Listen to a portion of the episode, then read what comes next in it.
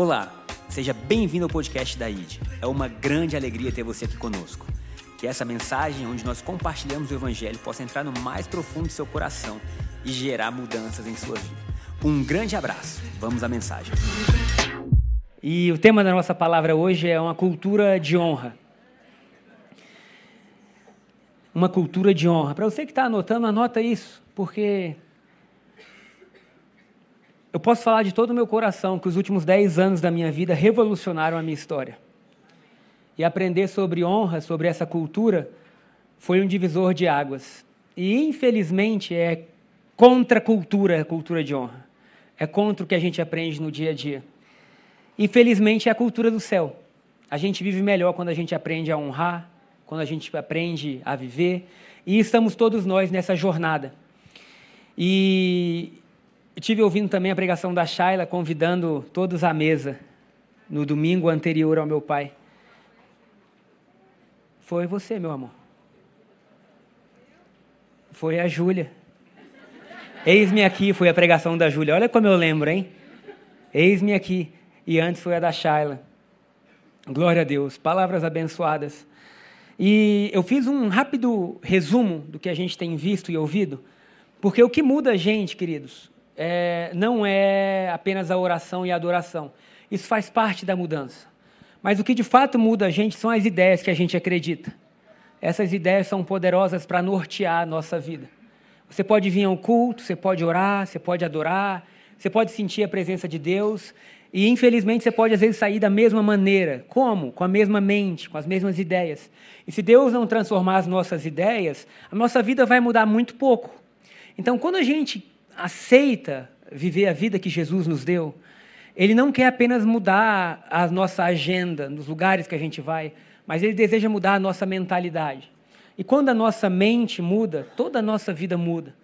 As nossas experiências mudam. Então o Evangelho ele é muito poderoso e ele é uma, uma, uma ideia viva. Uma ideia que vai permear a nossa vida, que vai transformar tudo. E a primeira coisa que a gente precisa saber nessa jornada de cultura de honra, a gente vai falar sobre cultura de honra provavelmente hoje e domingo que vem, é que Deus é bom. É a essência de Deus. Quem Deus é? Deus é bom. Quando? O tempo todo. Essa verdade tem que estar enraizada no nosso coração. Porque se a gente duvida do que Deus é, a gente vai duvidar também do que ele fez na gente. Então, se a bondade de Deus é questionável, a obra dele na nossa vida também vai ser questionável. Então, se Deus é bom, mas nem sempre é bom, então a gente não tem firmeza, não tem base para acreditar que de fato a obra dele foi uma obra completa. Então, o primeiro ponto que a gente viu há uns domingos atrás é: Deus é bom, bom o tempo inteiro, sempre trabalha para o nosso bem. Deus nos ama tanto que deu a maior prova de amor da história, enviou o seu filho para morrer no nosso lugar. Depois que a gente entende que Deus é bom, a gente precisa de um segundo passo até chegar a uma cultura de honra, que é entender quem nós somos, qual é a nossa identidade. E é aqui, nesse passo, que muitas vezes a nossa mente entra em conflito. Porque, por mais que a gente tenha nascido de novo, existem alguns comportamentos na nossa vida que estão sendo transformados, sim ou não? Então, essa pessoa que está ao seu lado, provavelmente ela crê em Jesus, tanto é que ela está vindo, ela, ela entregou sua vida, mas se você conhece bem ela, você sabe que ainda tem coisas na vida dela que precisam ser transformadas. Se você está do lado do seu marido, da sua esposa, você sabe bem o que eu estou falando. Do seu filho, da sua filha, da sua mãe, estão as duas aqui, uma olhando para a outra rindo. Está precisando de mudança, hein, mãe? E ela, você também, hein, filha? Porque o fato da gente ser, não vou dizer evangélico, porque essa palavra está até meio poluída e ser evangélico é chato. Mas o fato da gente viver o evangelho, e aí tem toda a diferença, faz com que tudo na nossa vida seja transformado, desde os mínimos detalhes. E isso tem a ver com a nossa identidade, com quem a gente é. A gente, quando crê em Cristo Jesus, a gente precisa saber quem a gente é. Porque se a gente não souber quem a gente é, a gente não sabe o que a gente pode fazer. Então, os nossos filhos que nascem de maneira natural, a partir do momento que eles nascem, eles ganham uma certidão de nascimento. É mais ou menos assim, onde tem o pai, a mãe, e ali você tem como se fosse uma, uma, uma base familiar para aquela criança, o dia que nasceu, de quem ela veio. Mas espiritualmente, como funciona? Espiritualmente, a Bíblia fala que no momento que você creu em Cristo Jesus, você nasceu de novo. Irmão, nesse novo nascimento, Deus te deu a sua nova identidade. Você não é quem você era. Aleluia. Deus não está olhando para você, considerando o que você fez antes de aceitar Jesus. Entenda isso. Deus está olhando para você, vendo a obra de Jesus na cruz em você. Então, essa identidade que você tem, ela é a base da sua transformação. Quem o Gabriel é? O Gabriel não é pecador, o Gabriel é santo. Quem você é? Você não é um pecador, você é santo. Por quê? Aí vem a nossa cabeça, como assim? Que a gente ouviu a vida inteira que a gente é pecador, olha aí, que destruição. Então, mas por que, que a gente não é pecador? Porque a partir do momento que a gente nasceu de novo, Deus nos deu a natureza dele. E a natureza de Deus é santa. Aleluia. Então, quando Deus olha para você, ele fala assim: santo, amado, perfeito. Mas espera aí, hoje de manhã eu saí de casa e eu cometi alguns erros. O fato da gente não ser pecador não quer dizer que a gente não peque. O fato da gente não ser pecador aos olhos de Deus quer dizer que o pecado não tem poder para mudar a nossa identidade. É muito importante a gente saber disso. Num dia bom ou num dia ruim, santo. Tendo orado, pastor, estou sete dias de jejum só na água eu não vejo mais televisão, tudo que eu vejo no meu dia são anjos subindo e descendo. Amém, não mudou nada, santo. Pastor, eu tive a pior semana da minha vida. Eu perdi o juízo, eu perdi a cabeça, eu fiz as piores coisas da minha história. Você está em Cristo Jesus? Estou. Deus está olhando para você e dizendo: Santo. Eita, isso é muito poderoso. Porque o fato das nossas ações serem ruins não retira o que Deus está dizendo sobre nós. Porque é a palavra de Deus que te vivifica. Então você precisa ter a certeza absoluta de quem você é. E você é o que você é, não pelo que você fez. Você é o que você é pelo nascimento. Aleluia. Meus filhos já estão treinados nisso. E eu, filhos, quem vocês são? Aí eles, amados, santos, fortes, inteligentes. Um dia desse, o, o Lucas, né, ele está bem confiante. Eu não tiro isso deles, não. É melhor um menino confiante do que um menino bobo. Papai, eu jogo melhor que o Pelé. Falei, eita, filho, você tá. Aí ele, alguém tem que acreditar nisso. Falei, é verdade, filho, acredita nisso. Um dia vai ter que ter alguém que é melhor que o Pelé, porque não você? Aí ele, eu já me sinto assim. Falei, rapaz, amém santo, amado, forte, poderoso, inteligente. Aí um dia eu falei assim: vocês são pecadores aí. Eles, está doido, papai? Falei, vocês não são pecador, não? Não, pecador peca. Olha que coisa interessante. Pecador peca. Se eu falo para a gente que a gente é pecador, o que a gente vai fazer? Pecar. Porque se a sua identidade está vinculada ao pecado, eu sou pecador, eu sou pecador, eu sou pecador, a sua ação não vai cair distante da sua crença. Então, se você crê que você é pecador, você vai pecar. Eu falei, quem você é então? Ele falou assim: Eu sou santo em Cristo Jesus. Cinco minutos depois, ele está trocando tapas e beijos com o PP. Isso descredibiliza o fato dele ser santo? De jeito nenhum. Isso mostra que no processo de santificação dele vão ter ações que precisam ser ajustadas com a identidade. Aleluia. Se você quiser e você precisa aprender mais sobre isso, escute as pregações passadas da igreja. Vai ouvir a série Amados, o Evangelho, para que isso entre na sua cabeça. Gente, a maioria das pregações que existem não é falando mal, é mistura tudo. E ora você é santo, ora você é pecador, ora Deus é por você, ora Deus quer te matar. E aí de você se não fizer sete semanas de campanha e entregar dinheiro.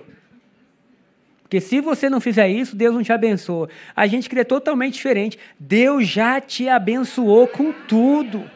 Com vida, com alegria, com paz. Nesse processo a gente está enxergando, abrindo os nossos olhos para essa realidade. Então, quem nós somos? Abençoados, alcançados por esse amor, somos filhos, temos uma identidade restaurada. Qual é o caminho? O caminho é o amor. O amor é o caminho, porque nós temos que amar como fomos amados, tudo tem por base esse amor, e a atmosfera de amor cria uma cultura de honra. Então, essa cultura de honra, ela só é criada quando a gente passa por esses passos. Porque cultura, gente, é forte demais. A cultura fala antes da nossa palavra. A cultura, ela é mais forte do que a gente está falando. A cultura. Gente, eu estava dando um exemplo aqui primeiro culto. Quem é que mora em uma casa, ou morou, ou teve uma família que tinha lugar marcado na mesa? Acontece, tem problema, só caiu um lenço. Deve ter sido a cadeira, né? Não tem problema nenhum. Estamos juntos. A igreja cheia é assim mesmo, gente. Mas quem tinha lugar marcado na casa? Tipo assim, aqui senta minha mãe, ali senta. Quem não tinha isso? Fala, cara, lá em casa você aí, ó. Agora você pega uma pessoa como essa que não tinha e vai almoçar na sua casa, o que, que vai acontecer? Problema. Porque provavelmente ela vai sentar no lugar do teu avô, que senta naquele lugar há 60 anos. E quando ela sentar lá, vai todo mundo se olhar e falar assim: Meu Deus, ela não sentou ali não. No lugar do patriarca. Meu Deus, e a pessoa está ali numa boa. Porque na cultura dela não tem problema nenhum. E aí, de repente, vem alguém, né? Você se incomoda de sentar ali? É porque é meu avô de 87 anos, sempre. Aí, ai, me desculpa, eu não sabia nem que tinha lugar. É ou não é? Mas o que é isso? É uma cultura. Família tem cultura, você tem cultura pessoal, igreja tem cultura. Agora, quando a gente fala de uma cultura de honra, a gente está falando de um ambiente que ele vai ser muito mais poderoso do que as palavras. Porque a gente pode falar coisas com a nossa língua que não são confirmadas com a nossa cultura. E mas no final das contas, a cultura vai sempre prevalecer.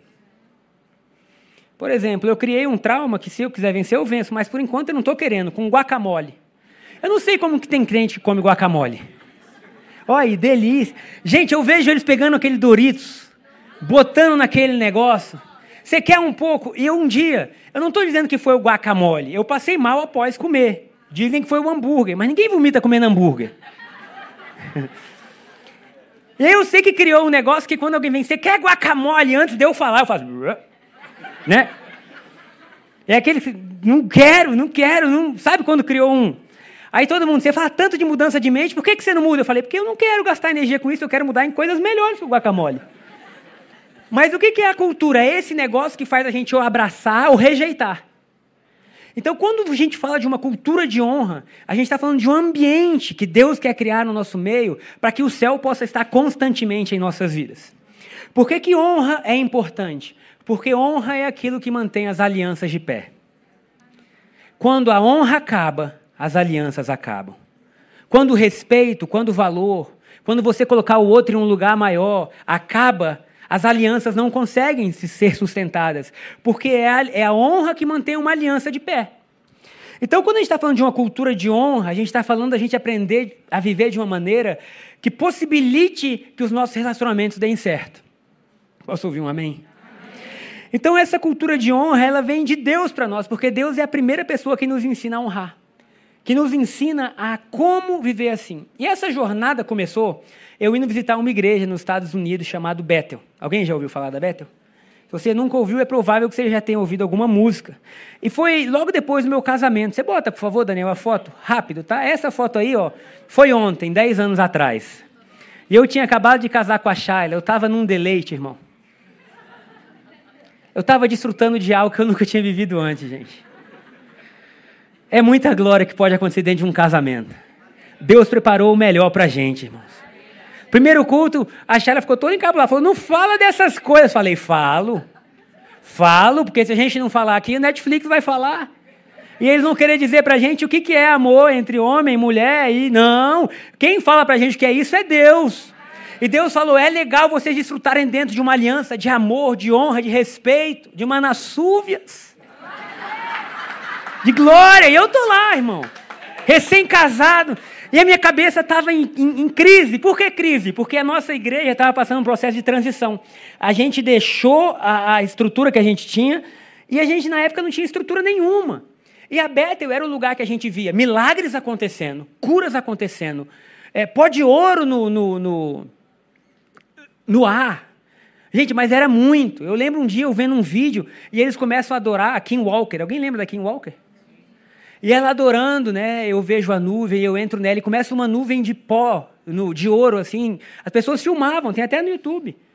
E aí o Bill Johnson aqui, aí de repente ele fala: Jesus, são só sinais de que você está aqui. A gente jamais, jamais vai se gloriar com os sinais. Eu dizendo: se eu tô lá, eu ia filmar. Eu ia pegar o pó de ouro. Eu ia dizer: eu preciso amadurecer na fé, porque esse cara está tão maduro que ele só olha Jesus. Né? E aí ao mesmo tempo que eles tinham esse sobrenatural, foi uma estação muito milagrosa, eles eram leves. E a minha vida com Deus nunca tinha sido leve. Porque eu tinha ouvido que o evangelho era algo muito sério, penoso, e se um dia você fosse rir, era só na eternidade. Porque aqui embaixo, meu irmão, é peleja, é luta, é guerra, uma batalha travada. Até quando as coisas davam errado, naturalmente a gente ligava para um líder ou para alguém e dizia assim: intercede. Até o jeito da gente falar mudava. Porque o inimigo está furioso, olha o tanto de. Tá vendo? Tudo já programado. E aí, de repente, você está num lugar que Deus está agindo e eles iam para o culto de bermuda. E na minha cabeça era: não se vai a culto de bermuda, porque templo é um lugar sério. Né? E aí o Bill Johnson, gente, não pregava de terno. A primeira pregação que eu vi que ele não usava terno, eu falei, gente, é a Disney. Porque minha primeira pregação na igreja foi com 17 anos, e com 17 anos eu tive que usar terno e gravata. E eu me sentia importante só pela roupa. Eu estava me vestindo em casa, eu falei, eu estou ungido só de fechar essa gravata, eu já estou sentindo a unção. Então eram coisas que eu dizia assim, cara, o que, que eles estão vivendo? Pode tirar a foto, né? Essa foto é, é, rápida, gente. Não bota do Bill Johnson, não. Depois bota do Bill Johnson. Pode tirar. A foto é rápida. Quando fica meu, meu rosto muito tempo, eu estou em tratamento. Eu não gosto de aparecer muito. é verdade. Me tira dos negócios. Deixa eu. Parece que eu sou assim, mas eu não sou assim, gente. Eu só sou assim pregando. Você me vê, eu sou mais quieto do que falador. O pessoal conhece, é verdade. Então, eu me perdi. Aleluia. Então a gente foi para Bethel. E aí a gente queria encontrar essa atmosfera, essa estrutura. O que a gente queria era uma estrutura, porque eu precisava trazer uma estrutura para a igreja. Na época meu pai falou assim: "Olha, eu vou enviar, né? Vou enviar vocês para lá, aprendam". Eu levei meu caderno, falei: "Eu vou aprender o que que essa igreja faz e a gente vai copiar". Não tem problema copiar o que está dando certo. E a gente chegou na Bethel achando que que assim, que ia ser, sei lá, uma grande igreja e não tinha nada durante a semana. Era o culto de domingo, tinha um culto de jovens terça, e a cidade não tinha nada, era uma cidade do interior. Eu olhei para a Shaila e falei, Shaila, se prepara, porque o fogo vai descer aqui entre nós. Porque não tem nada.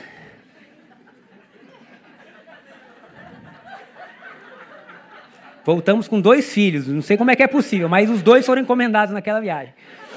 Irmão, deixa eu falar algo, valoriza seu casamento. Você que é casado, a Shayla me atura há 10 anos, ela merece um presente.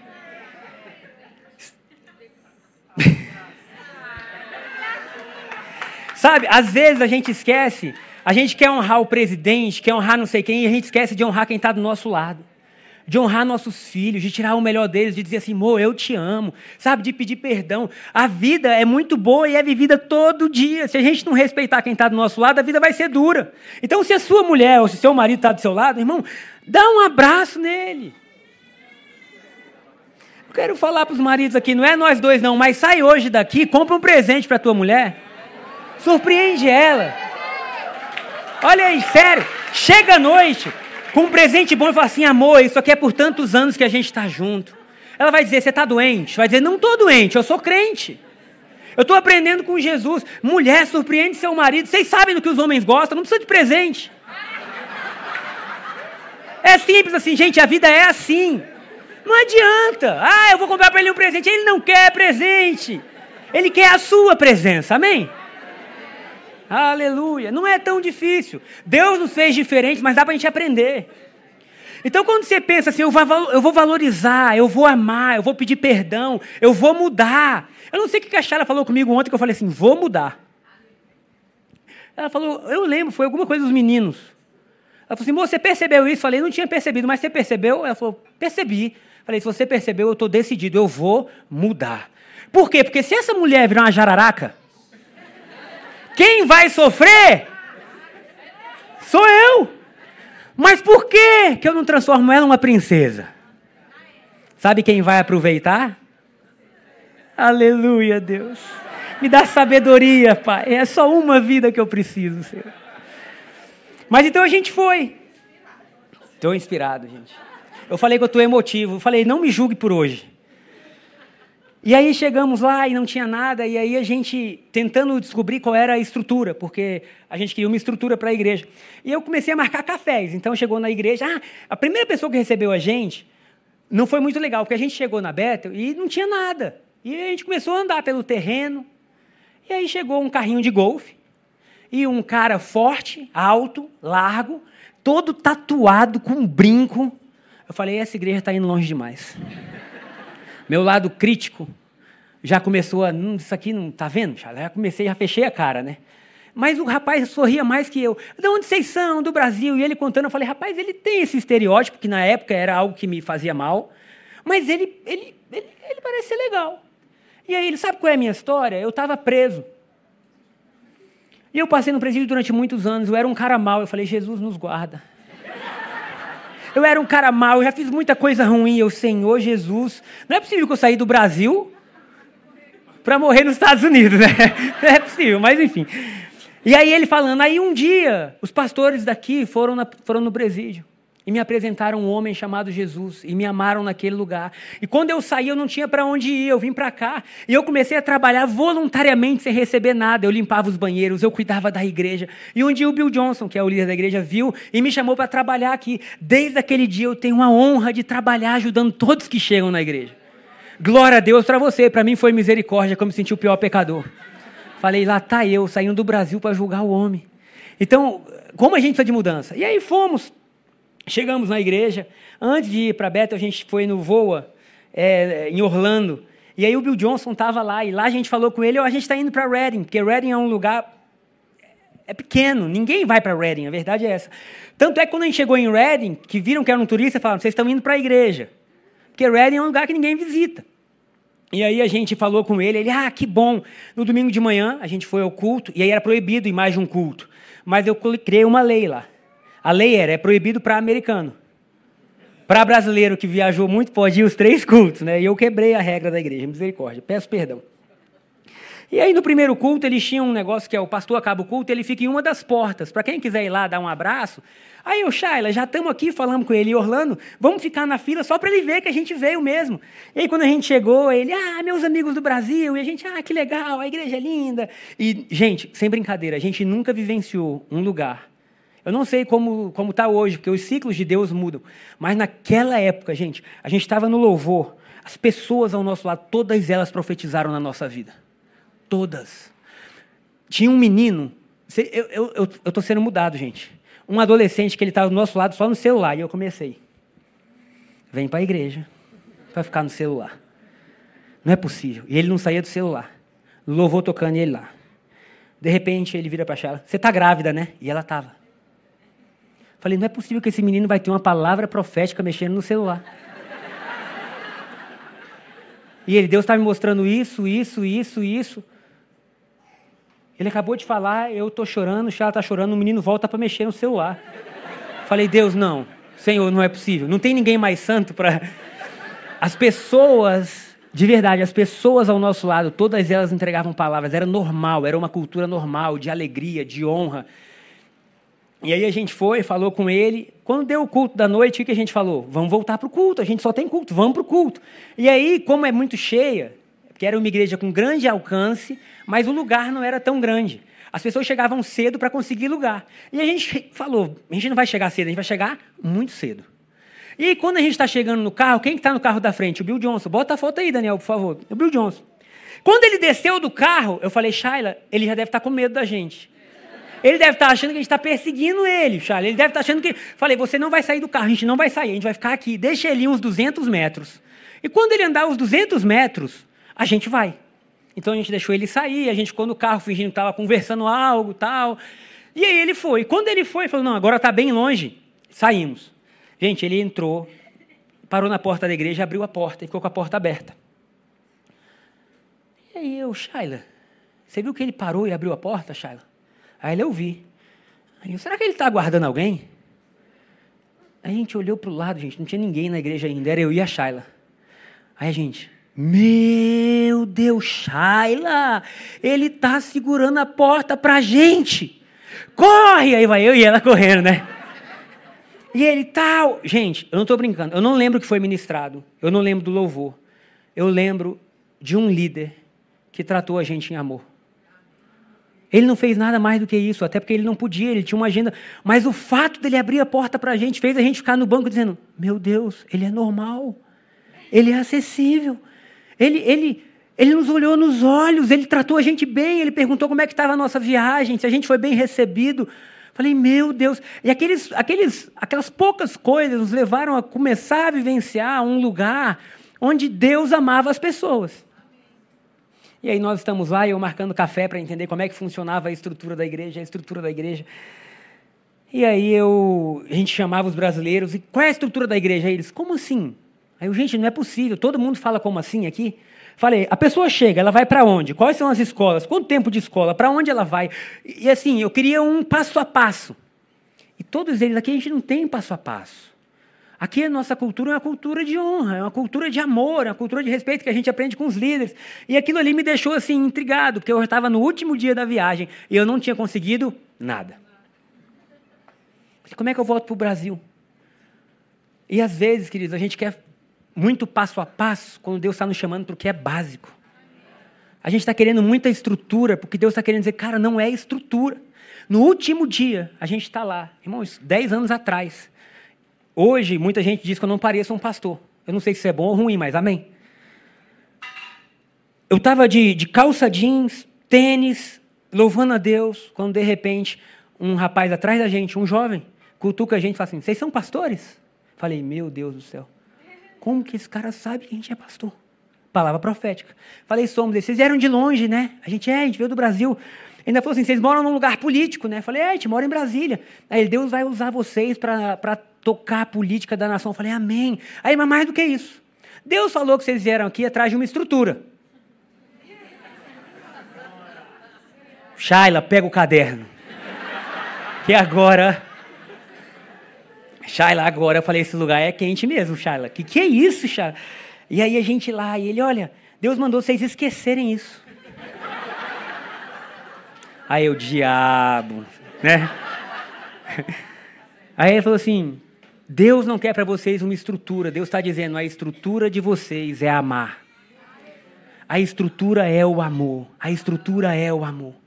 E aí, quando a gente voltou no avião, a gente pensando, cara, qual é a estrutura do amor? Como se estrutura algo que não tem estrutura? Porque a estrutura do, do amor é Jesus. E aí voltando, meu pai, e aí, como é que foi? Eu falei, eu tenho a estrutura da igreja. Qual é? Amor. Então, quando a gente fala em cultura de honra, a gente está falando em algo que não é, às vezes, palpável, mas que impõe limites. Que impõe até onde nós irmos, que impõe o que vamos fazer ou não. Porque uma pessoa de honra, ela sabe que a única pessoa que de fato ela controla é ela mesma. Então, quando a gente fala de honra, a gente está falando de pessoas que às vezes não são de regras, mas que sabem os limites.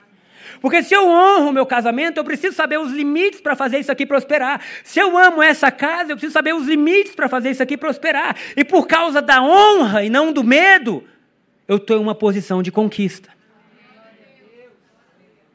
Eu não preciso de alguém me ameaçando e me amaldiçoando para que eu funcione bem. E nem você. A gente nasceu de novo. A gente é inteligente demais para ser bobo. Queridos, nós somos imagem e semelhança de Deus. Quando Deus nos mostra algo, isso é tão maravilhoso que a gente fala assim: eu quero viver isso. E quando a gente quer viver algo bom, a gente, consequentemente, começa a abrir mão de, do que é ruim.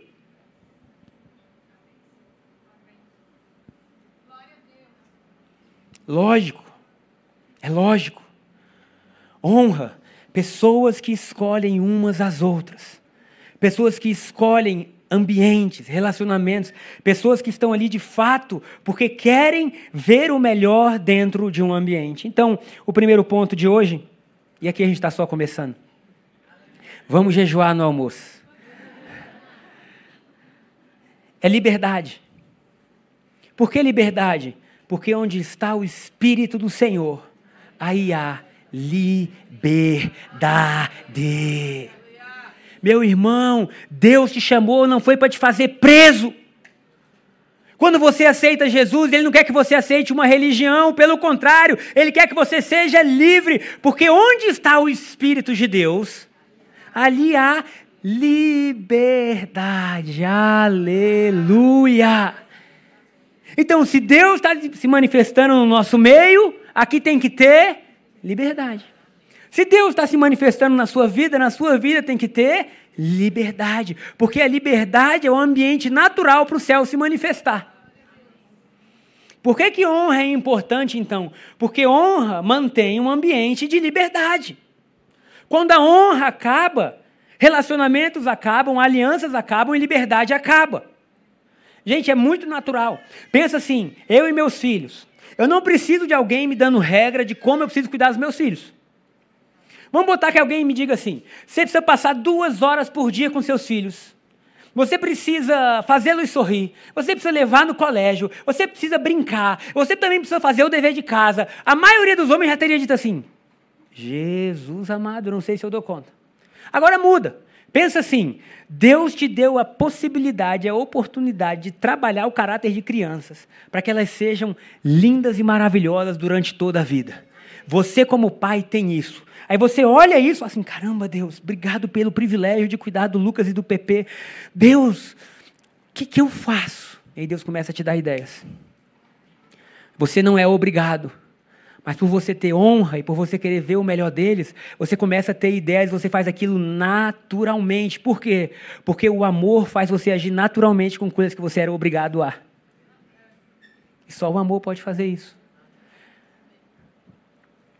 Então, liberdade é uma das coisas que começam a aparecer em um ambiente de honra. Honre, casamento, liberdade vai aparecer. Honrem seus filhos, liberdade vai aparecer. Uma das coisas que acontece, a Shayla fica assim, né? Tudo que acontecer na vida de vocês, vocês podem falar para o papai e para a mamãe. E ela cria tanto esse ambiente de liberdade, de honra, que é, geralmente é o Lucas. O Lucas é mais falador. Por mais que pareça que é o Pedro, não é o Pedro, não.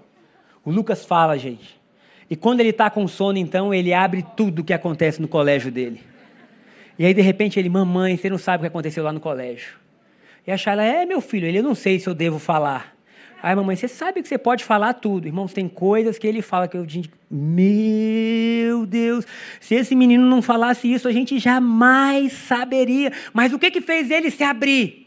Um ambiente de honra, um ambiente de liberdade, um ambiente onde ele pode ser ele mesmo. Então, é, a liberdade que diz em 2 Coríntios 3,17, fala que onde está o Espírito do Senhor, ali há liberdade. E tem um outro pastor, também fazia parte dessa igreja, chamado Michael Brodó. E ele, um dia estava aqui em Brasília, e ele fez uma, um jantar com alguns pastores, e aí eu tive a oportunidade de estar com ele, e no final podia fazer perguntas. E eu sabia que ele era muito usado para criar esses ambientes, esses ambientes de amor, de honra, de conquista. Eu falei, como se criar uma cultura de honra dentro da igreja? E ele me deu uma resposta que eu nunca mais esqueci. Ele falou assim: Trate as pessoas como Deus as trata. E aí a minha segunda pergunta foi assim: como Deus as trata? Porque dependendo do Deus que você serve, Deus pode estar com um chicote, ou Deus pode ser um Deus amoroso. Então eu falei assim, mas como Deus as trata? Ele falou assim: Deus as trata de acordo com a cruz. O valor de uma pessoa é o valor da cruz. Aí eu falei, fala mais. Aí ele falou: logo, quando alguém se apresenta para você, você nunca julga comportamento. Você tem que olhar a essência. Se essa pessoa está em Cristo, essa pessoa é santa, nasceu de novo, é filho. Trate ela de acordo com o que ela é, não de acordo com o que ela faz. Meu Jesus amado.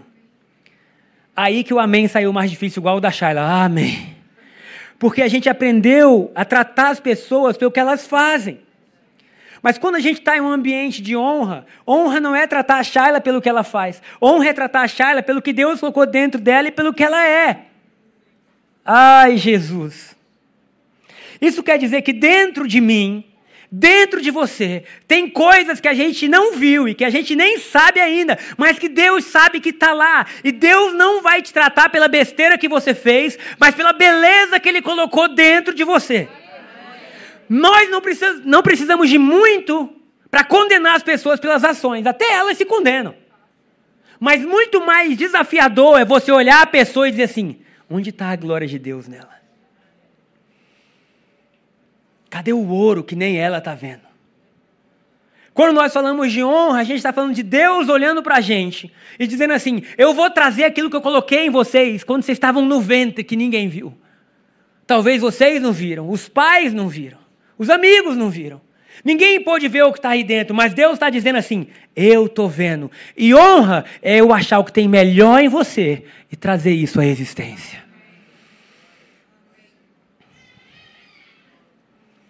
E é um ambiente de honra que faz a gente ser melhor. Eu não acredito, ou nunca acreditaria, que Deus me chamaria para fazer o que eu estou fazendo. Sabe por quê? Porque eu nunca me achei capaz. Eu vinha conversando com a Shayla no carro, hoje eu tive o privilégio de ter ela no culto das nove, das onze. E eu dizia assim: como que Deus escolheu a gente? Falei: olha o tanto de problema que você tem. Olha o tanto de problema que eu tenho. Olha o tanto de dúvida, de incerteza, de coisas a serem corrigidas. E Deus nunca olha para a gente apontando essas coisas. Deus sempre olha dizendo: Gabriel, o homem valente. Gabriel, o homem santo. Gabriel, meu filho, eu te chamei desde o ventre. Ele fala: Como Deus? E Deus fala assim: Eu posso ver além das circunstâncias. Aleluia. Eu posso ver além do que a sua família falou. Eu posso ver além daquilo que você acreditou. Você não é incapaz, você não é frágil. Até os meus 17 anos de vida eu me achava frágil, indeciso, inseguro. E Deus falava para mim: Você não é isso, você é seguro. E eu, como Deus? Gente, eu chorava, mas era assim: Eu não vejo como sair disso. E Deus, calma, eu vou te guiar. Tem ideia do que aconteceu com Davi? Davi, o rei, o grande rei Davi, dos traumas que ele tinha do profeta Samuel, o maior homem da nação de Israel, ir até a casa do pai dele para consagrar um rei. E o pai chamar todos os irmãos e deixar Davi de fora. Tem ideia que Deus viu em Davi o que o profeta não viu? Ah, mas todo mundo recebe palavra, todo mundo tem algo, todo mundo já. Ah, não. Deus viu em Davi o que o pai não viu. Deus viu em Davi o que os irmãos não viram. Deus viu em Davi o que nem Davi tinha visto. Jessé leva seus filhos e fala: Olha, esses aqui podem ser os futuros reis. Passa todo mundo por Samuel. Samuel erra algumas vezes achando que alguns deles seriam rei. Quando passa todo mundo, Samuel fala assim: Será que não faltou alguém? Ele disse: Não, meus filhos estão aqui. Samuel pergunta: Será que não faltou um? Ele disse: Ah, lembrei. Lembrei de um. Irmão, isso aí é motivo de cura interior para Davi. Lembrei de um, mas ele está lá com as ovelhas. Esse aí não tem, não tem perfil de rei, não. Pois chama ele. Você já imaginou Davi entrando na casa, vendo o banquete? Falou assim: rapaz, a reunião mais importante da nossa família, vocês me deixaram tirando cocô de ovelha. Quando Davi chega lá, Samuel fala assim: é esse que Deus escolheu. Depois, Davi escrevendo sobre sua própria vida, ele fala assim: Deus me chamou de trás das malhadas.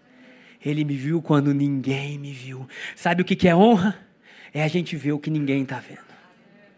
É a gente olhar para as pessoas e falar: a gente está no meio de um caos, mas espera aí, tirando o caos, há algo divino em cada um de nós. E é isso que nós queremos trazer à existência. Aleluia. Então, o segundo ponto de hoje, e aqui a gente está praticamente chegando ao fim, é que essa cultura de honra ela é vivida por pessoas seguras. Porque quando a gente não está seguro, a gente nunca consegue tirar o melhor do outro, porque o melhor do outro nos assusta. Se eu não tenho segurança em quem eu sou em Deus, ah, eu não posso fazer os outros melhores, melhores, porque como que eu vou fazer os outros melhores se eu não me sinto bem? É ou não é? Então, pessoas inseguras sempre são vítimas, nunca conseguem construir. Sempre o mundo está conspirando contra elas. Agora não, Deus fala assim: vocês não são vítimas, não. Vocês são meus filhos. Quando a gente entende que nós somos filhos de Deus, nós então temos segurança para saber que honra não é um interruptorzinho que a gente liga e desliga. Honra é quem a gente é. Honra é nós falarmos, no culto temos honra, depois do culto temos honra, na casa temos honra, no colégio temos honra, na faculdade temos honra. Por quê? Porque é uma cultura. E para se tornar uma cultura, a gente precisa de tempo para treinar, para praticar, para parar um pouco e sair do automático. Hoje a pastora Lu chegou, estava lá atrás, aí eu olhei ela e falei, vou honrar ela.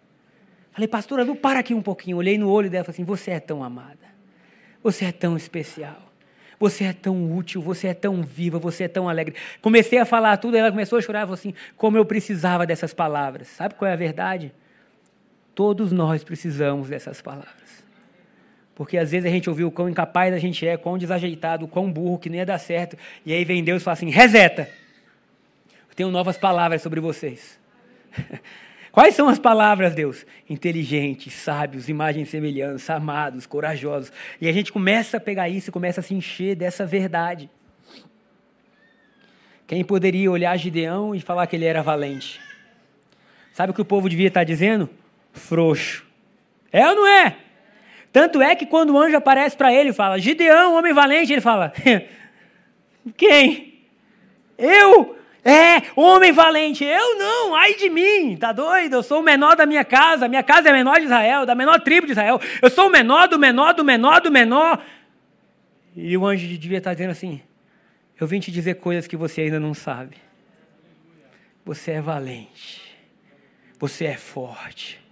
Não, você está errado, Gideão. Vai nessa tua força. Não era na força que eu vou te dar. Vai nessa tua força, já está em você. Você só não consegue ver. E por que, que você não consegue ver? Porque às vezes a gente acreditou na coisa errada. O menor, o mais fraco, desajeitado, destrambelhado, ovelha negra da família, mal-humorado, incapaz, bravo. E Deus está dizendo: você não é nada disso. Você é o que eu digo que você é. Será que você pode aplaudir Jesus nessa manhã?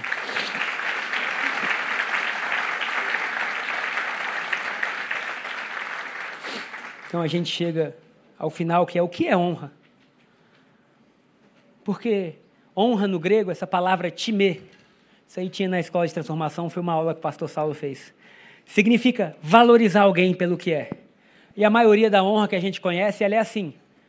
A honra é como se ela sempre estivesse subindo. Então, ah, eu tenho um chefe, eu tenho um líder, tenho uma autoridade, eu vou honrar essa autoridade. Esse é um conceito grego. Então, valorizar pelo que é. Só que, e quando a gente não é? Porque se a honra de Deus flui em todas as direções, se a honra de Deus começa na Trindade, onde o Pai fala: Esse é meu filho, em quem, a quem eu amo, e Jesus fala: Tudo que eu vejo o Pai fazer, eu faço. O Pai é maravilhoso. E quando Jesus fala do Espírito Santo, ele fala: Vai vir um que vai ensinar todas as coisas. E quando o Espírito Santo fala de Jesus, ele fala: Eu vim ensinar sobre Jesus. A honra está constante. Bom, se esse é o ambiente de honra, a gente não pode só valorizar o que é, porque nem sempre é. Quem valorizaria Moisés no deserto? Homicida. Filho de judeu criado por egípcio.